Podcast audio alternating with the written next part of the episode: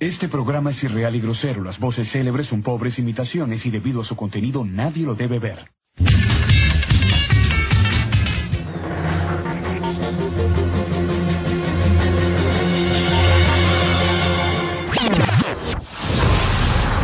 Loser! Diego!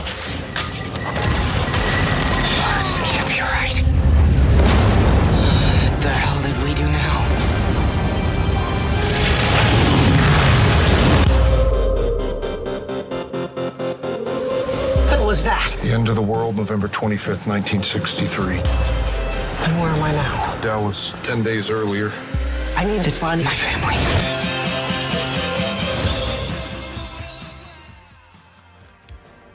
Desde las profundidades del Deep Web y el multiverso de Dark que nadie entiende, donde quiera que estés y a la hora que sea, buenos días, buenas tardes, buenas noches, esto es Remotamente Incorrecto, un podcast que no deberías oír.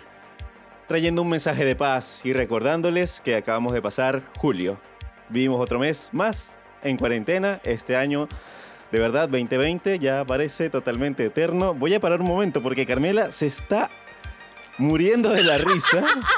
No sé por qué, este, está vuelta loca. Queridos escuchas, la pobre muchacha no puede respirar. Yo tuve que detener la presentación porque la mujer se va a ahogar. Queridos Creo que amigos. es la primera presentación que Luis no se equivoca o sea, le quedó hermoso. ¡Qué buena emoción, güey! Esa vaina parecía, pa- parecía una intro de un video de Dross. Y que vengo a traerte marico, un pero es que fue como podcast. de que desde el multiverso y desde la anime yo Bueno, mamá pero tranquila. Es que, es que estoy ya, estoy ya. ma- Después de que me vi Umbrella Academy, o sea, ahorita todo es multiverso. Sí, Todo es multiverso. Todo es multiverso, no, está perfecto, me encantó. pero es que literalmente te quedó como, como una intro de un video de Dross, huevón. O sea, lo que te faltaba era decir, vengo a traerles un podcast que esta No. noche... No, no, no. No, Dross es tiene- así, no es así, es así. El video que están a punto de ver es un video. Es un video. Sobre todo esta noche, antes de ir a dormir, retoma, Luis, retoma, retoma, tranquilo. Lo dejaste. No, muchachos, de verdad, qué bueno. Ah, como verán, queridos escuchas, todos estamos vivos, todos estamos bien, estamos felices y estamos aquí para pasarlos, hacerlos pasar un buen rato.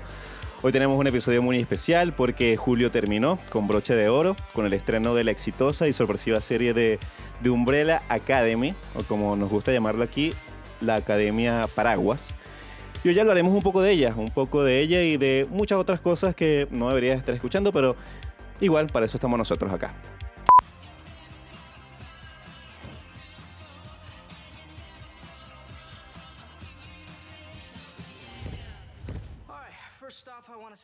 Brought the end of the world back here with us. Oh my god, again? My cult is gonna be so pissed. I told him we had until 2019. We have until Monday. Ya va, Luis, espérate un momento. Creo que una de las premisas de vida de nosotros es no traducir las mierdas, ¿verdad? Entonces, ¿por qué va a decir la Academia Paraguas? Porque tenemos un- un- te- Yo voy a buscar, voy a buscar cómo mierda le pusieron es que tenemos un en público, español de es España. que tenemos un público en España y necesitan escucharlo por allá, pues. Entonces, Yo necesito saber cómo se llama Umbrella Academy muy bien. en España. Queridos escuchas, mientras estoy aquí hablando, Carmela va a estar investigando cómo se dice la Academia Paraguas. Pero hagamos el doblaje de nuestros personajes en. en Pues bueno, español. nada. ¿Listo, Paco? Es Carmela está buscando ahora, Vale. queridos escuchas. Joder, que estoy buscando a ver aquí cómo se dice, porque es que, que venga, que, Es que este podcast- que eso de, de Umbrella Academy que no me, no me Este vea, no me podcast se detiene solamente para buscar esto. Es que así es como funcionamos acá nosotros, ¿eh? Bueno, nada. Santa Claus, invocad a tu hermano. Que vais a causar el apocalipsis. Joder, que no me, Bueno. no me sale. Mientras, mientras nuestra querida Carmela este, nos busca su traducción, porque hoy vamos a estar hablando mucho de Umbrella Academy, quisiera también primero que todo agradecerle a todos aquellos que nos han seguido, que han estado escuchando el podcast desde el principio.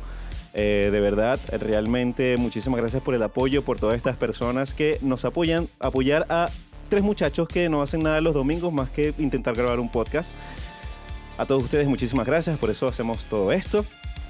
Como siempre, eh, ya saben quiénes son los que nos acompañan, los dos grandes de la industria, desde Buenos Aires, Argentina, nuestra querida Carmela Ramona Mengual, que está ahorita buscando la información crucial sobre The Umbrella Academy o la Academia Paraguas. Y desde Colombia, el señor Sidney Pagliari, quien les habla, y quien les habla desde Santiago de Chile, Luis Linares, con una total hemorragia de placer para escucharlos y hablarle a Marico, ustedes. yo, o sea, yo le- te voy a decir una vaina. Yo Bueno. en el siguiente episodio, o sea, o cualquier otro episodio que me toque presentar, o sea, yo no, yo no voy a estar a la altura de esa presentación que acabas de hacer. O sea, se nota que, se nota que la escribiste en el baño Sí, cagando. claro, querido, tiene una hemorragia Se de nota que la escribiste en el placer. baño cagando. O sea, literal. Bueno, muchachos, este, nada, listo. Eh, recordando, ah, bueno, que quisiera recordarles a todos que si quieren seguirnos por nuestras redes sociales, por Instagram y Facebook, es remotamente incorrecto, y el pod incorrecto en Twitter, ahí les estaremos avisando de cada vez que tenemos un estreno en Spotify y en las otras plataformas. Así que eh, pueden seguirnos por ahí. Muchachos, ¿qué tal? ¿Cómo están? ¿Qué tal les Es trató arroba Julio? mente, ¿oíste? Arroba Coño, pero solo porque lo digo una vez y ya está. Ah, está bien, Bueno, pero disculpen, muchachos. es espidocio, es espidocio y arroba mente. O sea, ya, lo, lo más brutal es que empezaron a escribirme en, en el Twitter y, y en Instagram empezaron con que arroba mente, arroba mente. Anda a mamar, weón. O sea, ¿qué ¿En pasa? serio? Sí, marica, la gente la ya el público de mierda que tenemos. En fin. Me encanta. Arroba mente, ok, siguiendo la tradición y para- Tenemos que- que Siguiendo patentarlo la ahora. tradición y para ir al punto, eh, The Umbrella Academy es una serie que se acaba de estrenar, segunda temporada, el viernes anterior, que no me acuerdo ni siquiera qué era, creo que era 31 de julio, no sé. Eh, se estrenó en Netflix y ha sido uno de los estrenos más esperados desde su anuncio. Es una serie que llegó de la nada, de un cómic que viene de la nada. Eh, eh, desarrollado por Steve Blackman para Netflix. Eh, o sea, Steve Blackman vendría siendo el showrunner de la serie. Es una adaptación de la serie de cómics que va para el mismo nombre, escrita por nuestro queridísimo Gerard Way, eh, quien sonará como vocalista de una de las, a mi gusto, me vale verga quien esté escuchando si no le gusta esto, eh, una de las mejores bandas eh, de los 2000, que fue My Chemical Romance. Eh, los queridos, queridos 2000. Hay que hablar de eso en Qué algún bello y momento. hermoso. Eh, esto fue escrito en el 2007 y fue publicada por una excelente casa de cómics llamada Dark Horse. La primera temporada solamente, eh, o sea, la primera temporada adapta la, la primera parte del primer tomo como tal, eh, que en el mundo de los cómics se le llama eh, TPB, que son los cómics tapadura, que son como compilaciones.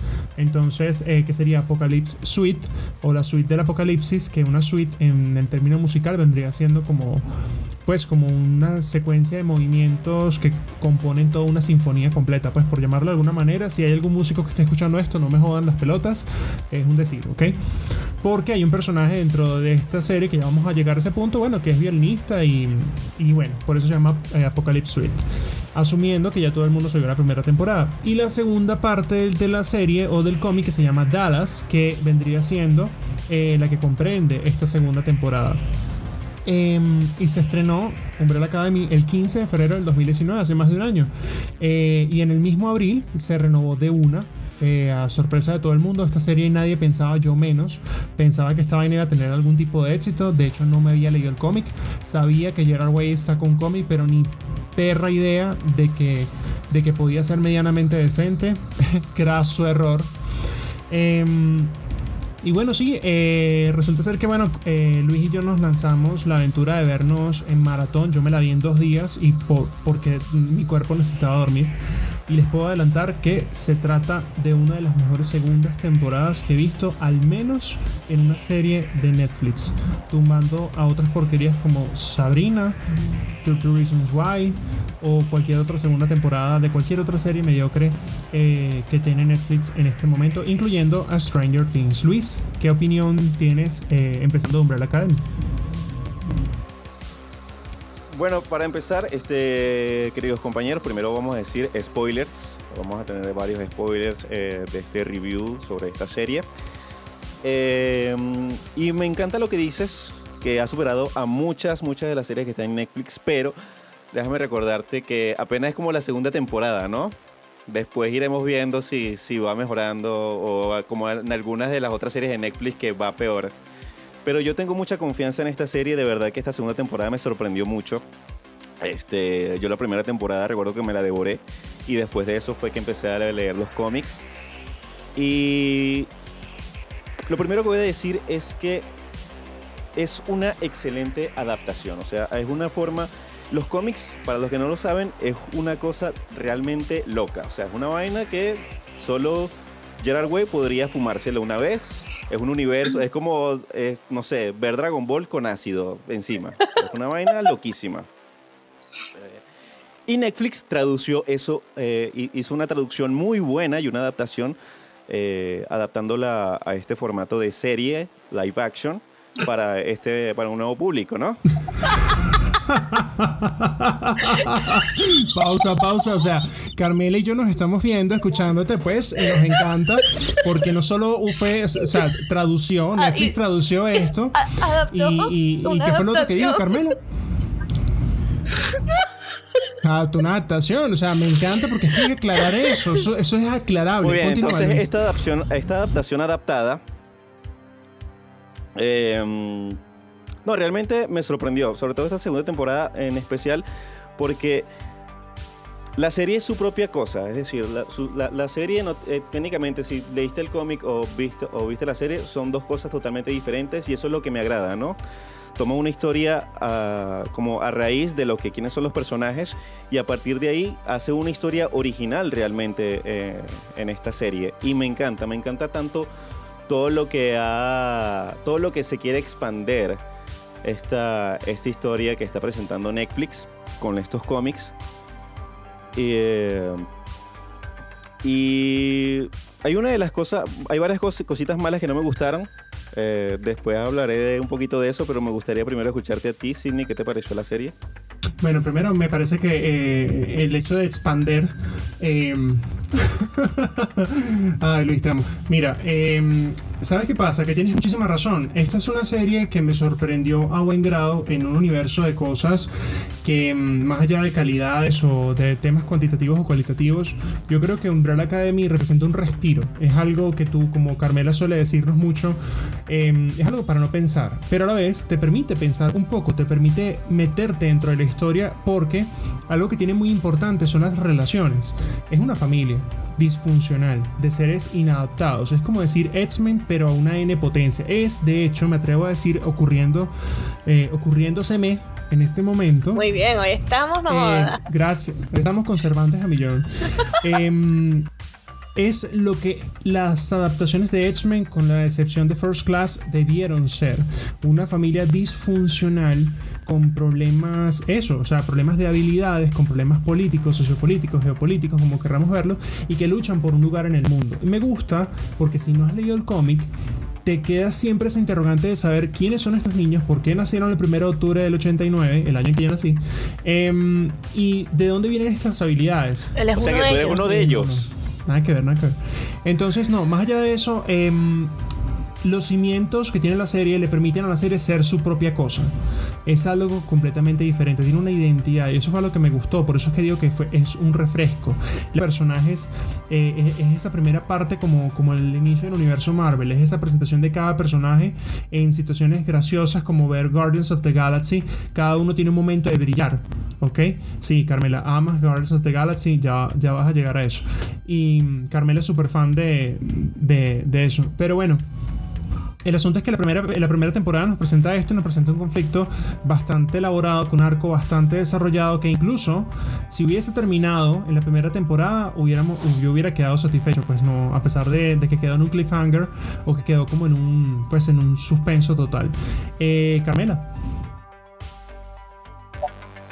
Nada, lo que quería decir es que la primera temporada, más allá de darnos como una introducción de, de qué trata todo esto, es como que la primera vez que, que la ves, o sea, que te sientas y le das la oportunidad a la serie, por mi cabeza pasó, o sea, esto es todo lo que yo me imaginaba que podía pasar en alguna serie de superhéroes.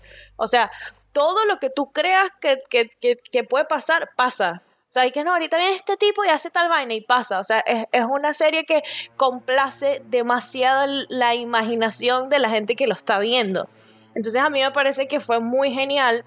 Yo me acuerdo que eh, la vi que sí, la primera temporada la vi en un solo día. Estábamos Arjuna y yo en la casa y él me dice que mira y tal, salió esta serie, vamos a verla. Y le digo, bueno, ok, vimos el primer capítulo y fico, quiero más, quiero más, quiero más. Hasta que le terminamos de ver y la verdad es que es impecable. O sea, a mí me gustó mucho la actuación de todos. El niño, por Dios. Este. Son muy impecables todos, son muy buenos actores, convencen demasiado y más allá de que parezca como una especie de historia parecida a X-Men, no siento que sea como lo típico, ¿sabes? No, no siento que es como, ah, sí, son superhéroes y ya, no, estos bichos tienen unos poderes todos raros ahí locos y como que no ayudan a nadie.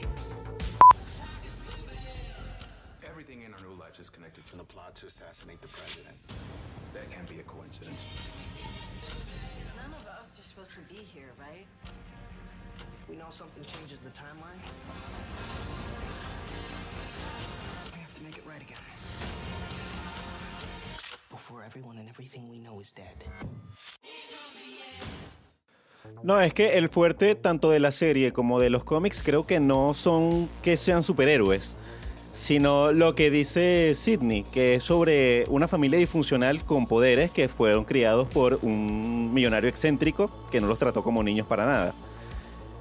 Y lo mismo que dices tú, Carmela, me parece totalmente, o sea, el mejor actor ahí es número 5. Y es el mejor personaje y el muchachito actúa arrechísimo, weón. Y en esta segunda temporada lo vas No, a amar aún más. Es increíble ese niño, porque yo me puse a investigar quién carajo era y de dónde carajo había salido.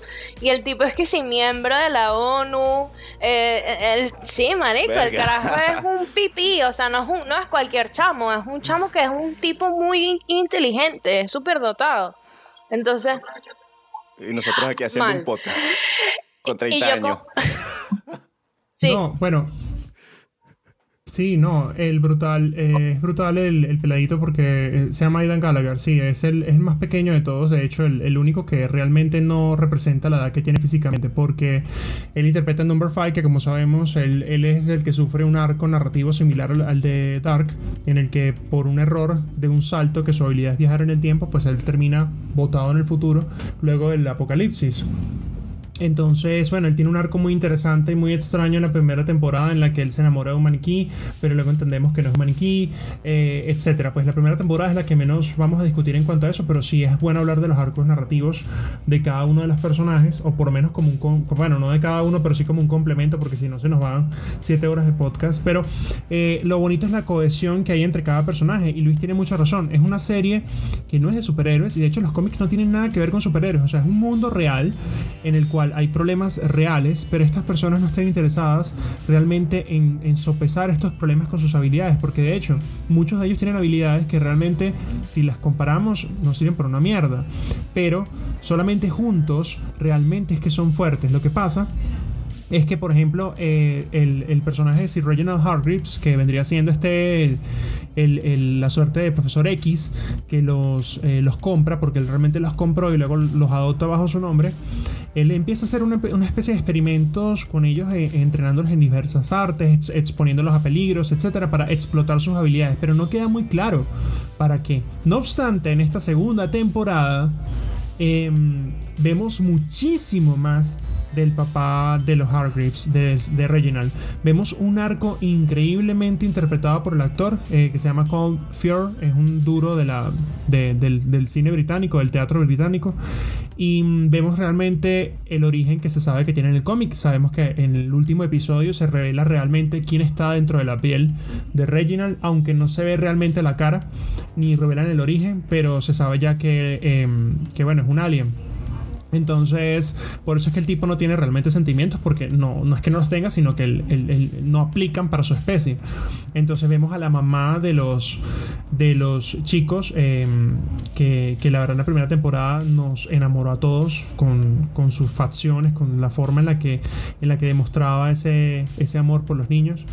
Pero bueno, más allá de eso, The Umbrella Academy segunda temporada plantea lo mismo de la primera, pero a la N potencia. Luego de lo que pasa al final de la primera temporada, eh, todos terminan votados en la década de los 60 con un año de diferencia, del 60 al 63.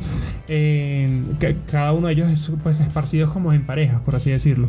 Y es muy bonito porque cada uno empieza a vivir de manera, por primera vez, de manera individual o sea, vemos, vemos a Klaus con su hermano Ben, que él básicamente es como el espanto que está encima. Si Klaus es el que se roba el corazón de todos, ese actor es increíble. Es lo Robert máximo. Sheehan se llama. Lo máximo. Eh, es lo Sí. máximo. Y, o sea, él, yo creo que, bueno, es que realmente en esta temporada, si en la primera tenía favoritos, en esta temporada todos van a ser tus favoritos, porque yo tenía mis favoritos que eran Klaus y, Fa- Klaus y Five, y de verdad que en esta temporada incluso eh, Allison se ganó mi corazón, o sea, Allison elevó el nivel actoral a un, a un nivel supradimensional, y incluso, incluso la que menos brilla es Ellen Page. Eh, debo decir que es la que menos brilla en esta temporada, afortunadamente, porque en la primera sí tuvo su rol protagónico, porque ya era la causante de todo. Esta temporada juega con nosotros, haciéndonos creer que de nuevo es ella la que va a causar esto, pero resulta ser que no, que ella va a ser la Fénix Oscura del universo Marvel acá, pero ella ya va a ser consciente de sus poderes y hay un personaje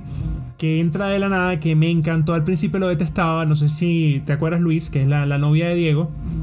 eh, que termina siendo la Ah, hija. claro. Sí, que termina siendo la hija de la de la, la líder de la comisión.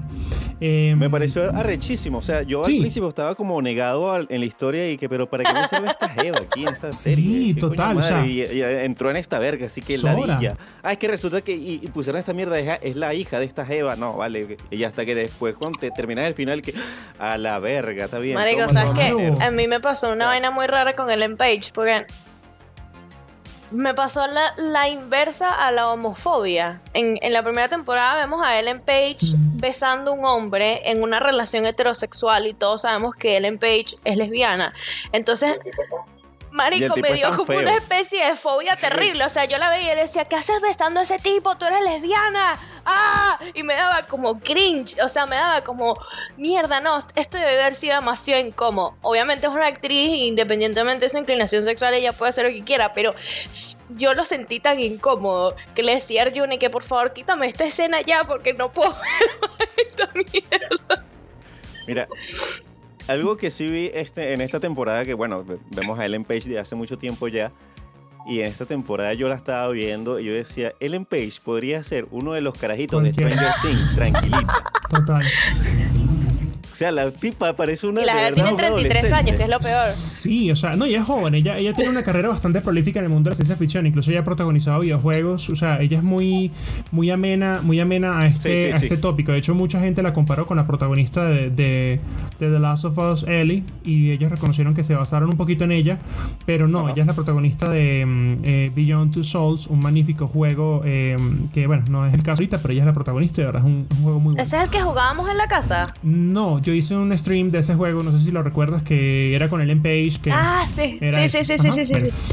Sí, es muy bueno, la historia es increíble. ese Willem juego, un, un montón de gente, es bonito. Pero bueno, el asunto es que eh, ella es la que menos brilla. Y tranquila que en esta temporada no vas a decir eso sobre la, la homofobia inversa, porque ya logra, le dieron su escena con, con una mujer llamada Sisi y fue, no fue para nada forzado. De verdad que se sintió muy bonito la, fue muy bonito la, la situación. Gracias No. a Dios, Sí. mija, porque... Y la inclusión, Se siente muy bonito. En, re- en realidad, todos los personajes están como Sí. que bastante bien colocados. Está todo muy bien orgánico. Yo, creo que eh, los únicos problemas que yo tengo, primero, es con Hazel al También. principio. Que él nada más es- está Me como dolió. ahí, como que mira, me tienes que hacer esto. No me gustó morí. para nada. Chao. No me gustó. Aunque déjame decirte una vaina y ahí tengo Sí, que fangirlear y- aquí. Me vas. Mira, yo me cago en la cara de cualquier primer capítulo de cualquier temporada. Pero me vas a cagar en la cara con este primer episodio. O sea que, marica, ese plano secuencia, claro. Olvidemos el CGI. El CGI, el CGI ok, Ah, no, todo fue en CGI. Pero no importa, porque de introducción me presentas el conflicto en menos de 10 minutos a través de un plano secuencia lleno de CGI, pero con un nivel de acción tan increíble en el que me muestras a la, a la Umbrella Academy en todo su maldito apogeo, para que al final haya una... Bueno, se supone que debería haber una elipsis y no la hay. O sea, te tienen, te tienen 10 capítulos esperando una puta elipsis para lo que pasa en el, primer, en el primer capítulo. Y no es spoiler realmente porque eso está en el tráiler. O sea, Ya va, Hazel, Hazel es el compañero de Chacha, sí. ¿no? Él se muere. Ajá, exacto. El que quedó vivo, que se casó con Sí. la vieja de la Ok, me acaba de enterar que ese actor es el mismo. Hold your... Mindhunter. Sí, mamá huevo.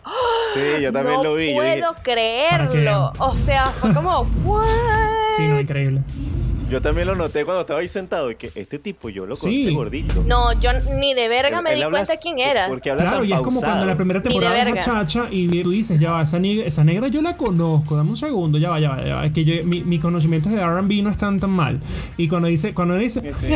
Yo la he visto en Bogotá, no, no, yo la conocí digo, por ya va, allá, yo por la he visto. Y cuando veo que no, allá. es Mary J. Blige, yo digo, marica, regresaste a la actuación, brutal. Aunque bueno, sin, pe- sin pena ni gloria. Marico, y que es Alta alta, negra. negra, Y no, sin pena ni gloria, pues la tipa, la tipa hace su papelilla. Pero bueno, entonces nos presentan este, este conflicto al principio en la que, en la que los temores de la Guerra Fría no- en, en Norteamérica en los 60 se cumplen. eh, y nos presenta exactamente lo que vemos en el cómic. Aunque no es una adaptación, les advierto, el cómic es una obra maestra. Siempre les he dicho en dónde pueden leerlo, catcomics.info. Y eh, el cómic tiene un estilo gráfico muy diferente al de la serie y no molesta para nada. Pero sí les digo que la serie está siguiendo una línea semi parecida a los tomos de los, de los cómics. Yo creo que deberían ser solamente tres temporadas en mis especulaciones, porque la primera temporada, Apocalypse Suite, luego viene la segunda, que es Dallas, que es la que estamos hablando actualmente, que habla todo sobre el asesinato del presidente Kennedy y cómo su asesinato puede provocar el, el comienzo de la tercera guerra mundial, que es el nuevo apocalipsis que ellos se trajeron con ellos mismos, así como en Dark, la teoría de la predestinación básicamente, se trajeron el apocalipsis con ellos y le echan la culpa a la pobre Vania, cuando ella no, iba a hacer nada, pero sí me molestaron algunas cosas. Eh, yo tengo problemas con eh, en el cine y en la, en la literatura con los MacGuffins y los Deus Ex Machina. Un MacGuffin es un objeto que está dentro de una historia que cumple solamente el, el, el- el concepto de empujar la trama hacia adelante. Y entonces un MacGuffin positivo puede ser el anillo en el Señor de los Anillos. Es un MacGuffin que no interrumpe la historia. Es un MacGuffin que está ahí, pero no lo vemos. ¿Ok? O sea, él, existe, pero no todo el mundo lo está buscando, sino es que lo, estamos, lo tenemos ya y es para ir a destruirlo. Entonces es positivo. Ahora, un MacGuffin negativo son las horrocruxes en, la, en las reliquias de la muerte. Entonces es que, ay, sí, si yo mato el último horrocrux, mato a Voldemort y ya, y eso salió de la nada. O sea, los horrocruxes salieron de la nada. Eso es algo que me molesta de Harry Potter. Como fan de Harry Potter tengo toda la autoridad de decirlo. Em, pero eh, los Deus Ex Ma- Ex Machina ya es un concepto bastante conocido por mucha gente. Es el concepto en el que de la nada aparece algo o alguien tiene habilidades que putean todo y salvan la patria. ¿Ok? Y me dio mucha rabia que Ben le den su momento de brillar para sacrificarse como el propio pendejo para que Vanya no huele el mundo. O sea, me molestó un poco la escena porque fue emotiva, o sea, me gustó porque fue emotiva, pero a la vez fue como que, ¿sabes qué? No sé qué hacer, porque eso no pasa en el cómic, no sé qué hacer y necesito darle un protagonismo a Ben y lo tengo que desaparecer. Entonces él es el que se mete dentro de Vania y le dice a Vania, mira Vania, ¿sabes qué? No, tú no, tú no eres mala, tranquila. Eh, no sé qué, y él se, se disuelve, pues, o sea, entonces eso me molestó mucho y me molestan muchas acciones que están dentro de la serie, que hay algunas que sí quisiera no spoilear porque ya hemos dicho demasiado que pasan. Bueno, ya spoileaste la muerte de Ben, la, la, la doble muerte de Ben. ¿Qué la más doble muerte de? Ben. Eso tampoco lo entendí porque al final, si te, al principio del, en el plano de secuencia que te mencioné, no sé si, si te diste cuenta que mm, Ben sale invocado con los tentáculos por Klaus y Klaus invoca un ejército Sí, de muertos. O sea, la vaina fue demasiado el retorno del rey, weón. O sea, el tipo invocó a un ejército de muertos para matar rusos. O sea, Klaus, la verdad te digo algo, Klaus es uno de los más poderosos de toda esa puta umbrella. Y el otro es Diego, ¿Ves por qué te digo que la ves por qué te digo que Umbrella Academy cumple con todas las expectativas que a uno se le pueden ocurrir Exacto, en la vida? es que no esperas. Es así como que No, lo y no máximo. es forzado, no es forzado, porque Diego, No, no es forzado. Diego tiene una escena en la batalla final en donde yo no sabía que él podía hacer eso y tiene sentido. O sea, Diego puede curvar cuchillos y resulta ser que él no solo puede curvar cuchillos, él puede curvar lo que le dé la puta gana. Él para un montón de balas al final a lo Neo. Lo paró, paró, paró como 200, 300 balas y las devolvió. O sea, cuando ves esa escena de Diego, tú dices, Diego, te amo. O sea, es que Diego, Diego tiene un carisma increíble. O sea, el tipo llena los zapatos. Diego- A mí me gusta mucho Diego, Y ese arco- personaje me gustó bastante. No, pero en, este- en esta temporada es mucho mejor. Diego es el protagonista. Excepto cada es muy, muy, muy, Diego es el protagonista. arrecho, de verdad Al que sí. quieres golpear es a Sobre todo su rela- eh, sobre todo su, su, su nueva relación con, con Luther, Sí. Que en el que en la primera temporada era pura pelea, aquí se ve un poquito más de compañerismo y de verdad que eso fue como una satisfacción Uy, seria sí. desde la primera temporada, así como que Al fin se quieren. qué rico. eso. Se me mueve Y la me gustó que dejaran la tensión de Allison con Luther y que dejaran la maricada del amor entre ellos y que entendieran que no puede ser y punto. Bueno, por ahora no puede ser. Y me gustó el arco de Allison porque Allison Ay. realmente en esta serie, en esta temporada, ya no usa casi los poderes. O sea, los usa dos o tres veces. Y la verdad, la tipa, la Claro, tipa porque- llena la escena. O sea, cualquier escena en la que ella está, la Sí. llenaba. Era increíble esa tipa. Y un, A mí lo que no me gusta de Luther es que es como muy Sí, mártir. muy mal. Es demasiado mártir. O sea, ese tipo es tremendo actor. Sí. Me gusta mucho cómo actúa, pero por ejemplo, no, siento que es como el, el personaje, es como muy nube gris. Es esa gente que es así toda. Bueno, es que es "Ay, así". sí, Él es como tal". Cíclope Netsman. No sé es como. Cíclope Netsman. O sea, él es el, Sí. el solitario del grupo que solamente trata de mantener la distancia. Porque es que eh, a, a cada uno, Reginald le dio una crianza muy diferente. Él no los cría en grupo. Entonces, claro, a él lo crearon para ser un líder. Y él no nació con esa habilidad de tener ese cuerpo. A él lo transformaron luego de lo que pasó en la luna. Entonces, claro, él se siente horrible. Él tiene problemas de autoestima. Y eh, la fuerza que él tiene, él no la sabe controlar. Hay una escena muy bonita en la que él, él está peleando en un ring de boxeo. De unas peleas callejeras. Y él le pide al malo, pues con el que está peleando, le dice: Golpéame que quiero sentir dolor. Y cuando tú ves la escena, uy, pa, no, marica. Y hay- No, es muy, muy- muy horrible. arrecho, muy Pero a la vez también te das cuenta al principio cuando él recibe una bala de un lanzagranadas y la recibe en la espalda y no le pasa nada. O sea, no, no logramos entender realmente cuál es el verdadero potencial de toda esta, de toda esta Umbrella Academy completa. Y, eso es lo chévere, que siempre hay un misterio ahí escondido y que aunque leas el cómic, la serie está tomando un muy buen camino. Game of Thrones está tomando un muy buen camino y está, está dándonos algo diferente a como realmente se debe hacer una adaptación. Perdón, como realmente se debe hacer una adaptación. De hecho, adaptar es eso, agarrarle material fuente, lo mejor de él y elevarlo, porque ahora tienes un nuevo medio que es el audiovisual y tienes que llenar 10 horas de capítulo. Y un cómic tú te lo lees en 4 horas. O sea, tu, tu Claro. Umbrella Academy te lo lees en 4 horas. O sea, los, los tres tomos. Y son, es bastante.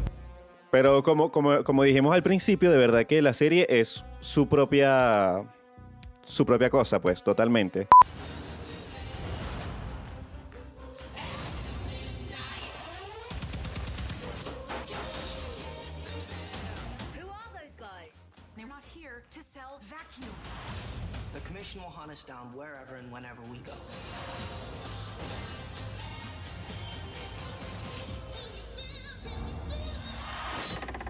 ¿Tú sabes qué, qué personaje me dolió mucho cuando murió? Obviamente en la primera temporada, Pogo. Ah, Es que es como parte importante de la, del, del desarrollo de Banya. En es el cómic muy también importante. pasa. Es- Claro, yo, yo dije, este mono es un hijo de puta. no. Pero no. Entonces después, o sea, cuando muere, es como, ¡Ah, mi mono. No, y en esta temporada te explican el origen de, Pogo y le dedican casi medio capítulo al background de Pogo y, es un poquito diferente al del cómic, pero mm, sustancial. Y tiene que ver mucho con la mamá. Por eso él cuidaba mucho a la mamá de ellos. Entonces, eh, Pogo realmente no nació así. Él era un simio como cualquiera y bueno, él sufre unos experimentos de estilo Planeta de los Simios y, y es utilizado. Él es una herramienta de Reginald. Pero realmente yo creo que él es lo único que Reginald respeta en, en- en vida. Realmente. Y el. Ah, y hablemos del final. Ya, tenemos que hablar del verdadero final, Luis, de Umbrella Academy. O sea, antes de que suenen esos créditos, ¿qué marihuana fue esa? Por eso es que no me, yo no me leí el Eh, tercer tomo, entonces no sé qué sigue. El final, final Bueno, donde a- a- llegan a, la. A la ajá, allá. A- antes de hablar del final, me gustaría señalar algo que también Dale. fue muy, muy, muy interesante en esta serie, porque vamos a dejar el final para un poquito más después del final. Y es este el arco de Allison, que habla sobre temas raciales en los años 60. Marico, qué arrecho esa historia. O sea, de verdad, tú te pones. Lo que estamos hablando, empieza el primer, el primer capítulo, el primer plano, es un plano secuencia de una serie de superhéroes arrechísima. A lo largo de los 10 episodios que vas a ver, tú vas a ver es viajes en el tiempo, entre viajes en el tiempo y vida, eh, el racismo en los años 1960. Es una cosa loquísima, es arrechísimo como eh, esta serie está dando, eh, o sea, presenta fu- fuertemente estos temas y como Allison, que tiene el poder de quitarse esta gente de encima, de quitar hasta, pues no sé, podría decirse, eh, escuché un rumor de que no eres racista, e- exige no hacerlo. Porque, ¿para qué? Pri- pri- primero porque ella sabe que su poder tiene un- una consecuencia, muchas consecuencias. Y no sabe qué podría pasar. Y lo otro es que tiene que luchar en conjunto para lograr un mejor futuro. O por lo menos para ella un mejor presente. Y que en realidad seguir en Estados Unidos siguen así igual. Me, me pareció muy, muy, muy, muy fuerte ese, ese tema que quisieron tocar ahí en, en Umbrella Academy y es muy válido y me parece arrechísimo. Pero yo creo que Umbrella Academy, eh, partiendo de eso que acabas de decir, que me parece muy acertado, eh, es, un- es una serie ya despegándonos del cómic, porque sí, sí dista muy diferente en ese sentido, que es pluricultural, pero no se siente forzada y más allá de eso, tiene muchos temas y muchas capas. Es casi una lasaña, de, una Sí. lasaña social, porque habla de la adicción a las drogas, de la homosexualidad, de la identidad de género, habla del racismo, habla eh, de las relaciones paterno, o sea, de las relaciones fraternales, de las relaciones paterno, eh, paternales, pues como tal, de la ausencia, la carencia de un hogar, de, o sea, son, es multitema. Y aparte de eso tenemos los temas de ficción, como la guerra, los temas geopolíticos, etcétera, pero se tocan muy por encima. A pesar de eso, no se enfocan en el tema de la Guerra Fría para hacer de eso un motor de la trama. Mencionan la muerte de Kennedy y la muerte de Kennedy es muy importante, pero no se enfocan en eso y se apoyan en eso como el único motor, porque sabemos que por ejemplo Klaus ya sabe, Klaus es un personaje que esconde mucha madurez dentro de sí, porque Klaus está atormentado porque él ya ha vivido demasiadas cosas en su vida, a través de los muertos, a través del amor, y aquí vemos el cierre del tema del romance que él tuvo en la primera temporada cuando él fue a Vietnam.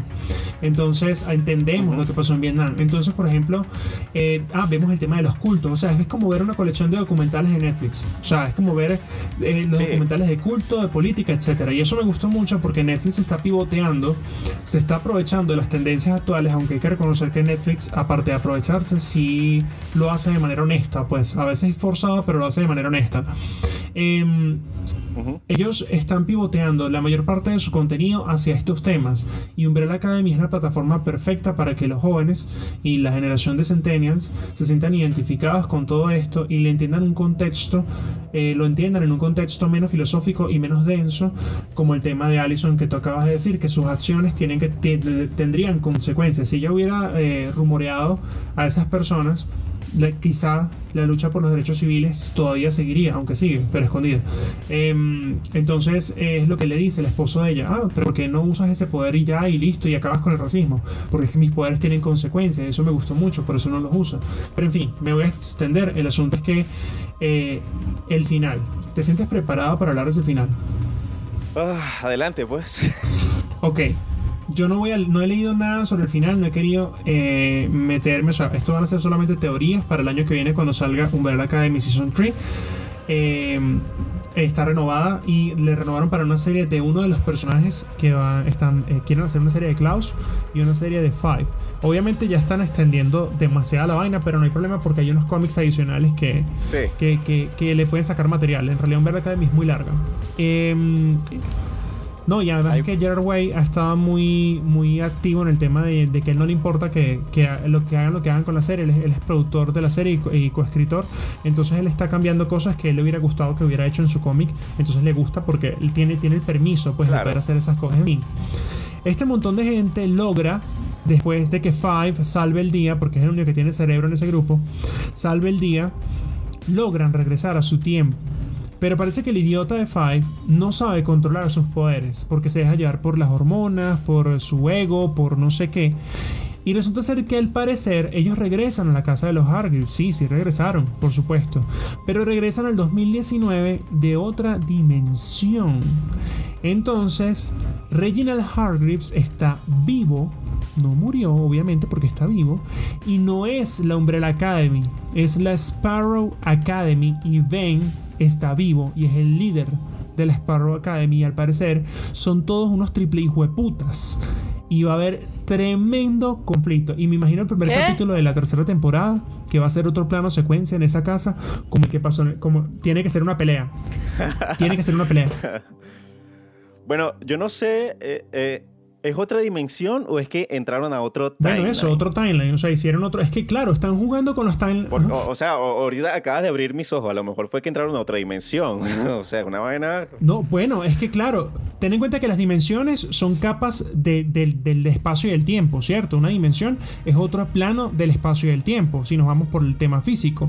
Entonces, em, cabe destacar que la tercera dimensión, la cuarta dimensión, pues son reales en, en- en teoría y son medidas, solo que nosotros no somos capaces de percibirlas como tal.